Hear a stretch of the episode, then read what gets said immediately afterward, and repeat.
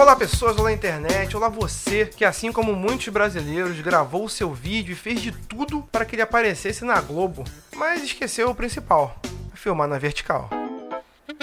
Bem-vindos a mais um Catedrático Talks, e eu queria falar dessa tag, o Brasil que eu quero, que tinha o objetivo de gerar esperança nas pessoas, mas acabou gerando muitos memes e muita vergonha alheia. A verdade é que todo mundo quer um Brasil diferente, né? Cada um quer uma coisa, tu quer outra.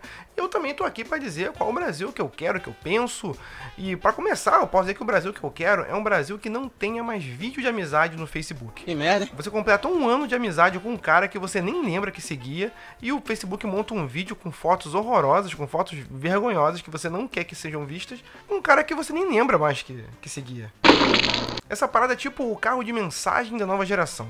É aquele presente que ninguém quer. O Brasil que eu quero também é um Brasil onde o patati patatá não seja uma franquia. Coitadas criancinhas, elas vão esperando assistir um, um show de palhaço bonitinhos e tem dois marmanjos um deles com um charuto na boca e com a cara derretendo igual o Michael Jackson, cara. Não dá. Pô, não sabia. O Brasil que eu quero é um Brasil que não estipule tempo social para cagar no trabalho. Aliás, fica a recomendação. Não cague em casa de graça, cague no trabalho. Lá você é pago para isso. Me dá licença, eu vou cagar. O Brasil que eu quero é o Brasil onde o cardápio da pizzaria tenha só dois sabores de pizza. O nego bota 200 pizzas para você escolher, você perde um tempo enorme e no final você sempre escolhe a calabresa ou quatro queijos, cara. Eu quero um Brasil onde ninguém cante pela milésima vez evidências no karaokê.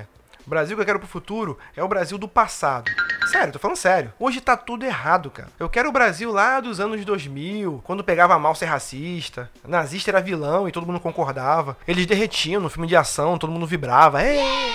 Grupo de família era só para compartilhar bom dia com glitter. Hoje o WhatsApp vigorou deep web dos fake news, cara. Aliás, eu quero de volta o Brasil que não tinha fake news. O nome era mentira mesmo. Hoje ninguém mais sabe o que é verdade e o que não é, cara. Até o horário de verão virou fake news, cara. Nem no relógio mais dá pra acreditar, cara. É tanta mentira sendo compartilhada no telefone que ele acaba aprendendo, sabe? Ele acaba virando um status padrão dele. Ele começa a inventar as próprias mentiras. E tem um nome científico para isso, é Machine Learning. O problema é que ele aprende com a gente, né? É que é a merda, né? Eu sou contra a inteligência. O Brasil que eu quero é um Brasil onde missionários visitem a minha casa às 7 da manhã de um domingo armados com a Bíblia para levar a palavra de Deus. Bem louco. Não, não, não, não, não tô brincando.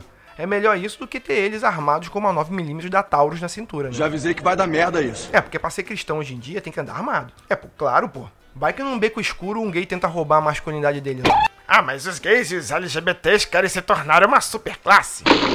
Esse negócio de superclasse de RPG, cara, para com isso, cara. Quando você quer roubar lá, você bota um guerreiro com um mago. Porra, meu, olha lá. E quando você quer botar mais roubado ainda, você bota umas características de ranger lá no meio. Tá saindo da jaula, monstro, pô! O Brasil que eu quero é um Brasil que tenha legislação que preveja a diversidade. Não, pera aí, isso já tem.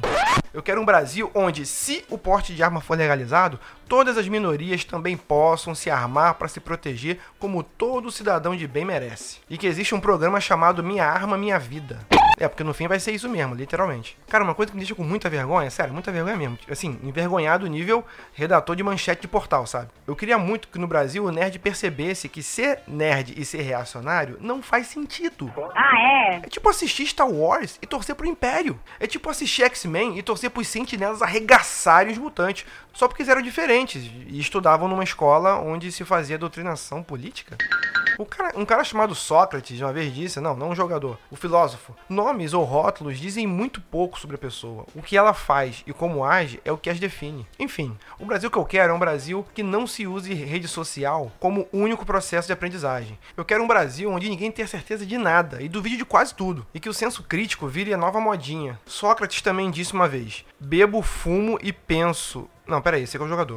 O Brasil que eu quero pro futuro é um país que entenda que o Brasil é grande demais para ser do jeito que eu quero. A pergunta em si já tem um DNA fascista, porque é uma verdade individual. E não me vem com esse lance de fascismo de direita ou de esquerda. Fascismo é fascismo. É fazer a sua vontade ser mais importante do que a do outro. O Brasil que eu quero é um Brasil onde não se pergunte qual é o Brasil que eu quero, e sim qual é o Brasil que nós queremos. Democracia não é um sistema onde a maioria vence, é um sistema de adesão. Respeitar o que a maioria escolhe, pois todos estão inseridos. E não se governa só para quem votou em você. Qualquer coisa diferente disso é um autoritarismo democrático. Uma coisa comum que acontece em quase todas as ditaduras, inclusive nas do século XXI, nas mais recentes, é que elas ascenderam democraticamente ou se utilizando de regras democráticas. Tudo para dar um ar de legalidade, mas para logo depois inserir novas regras ao jogo.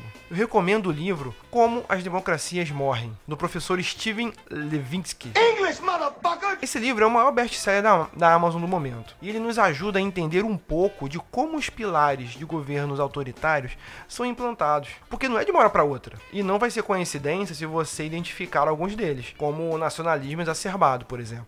A pátria são as pessoas, e não a terra que você pega na mão. São com as pessoas que você cria vínculos afetivos, culturais, valores e história.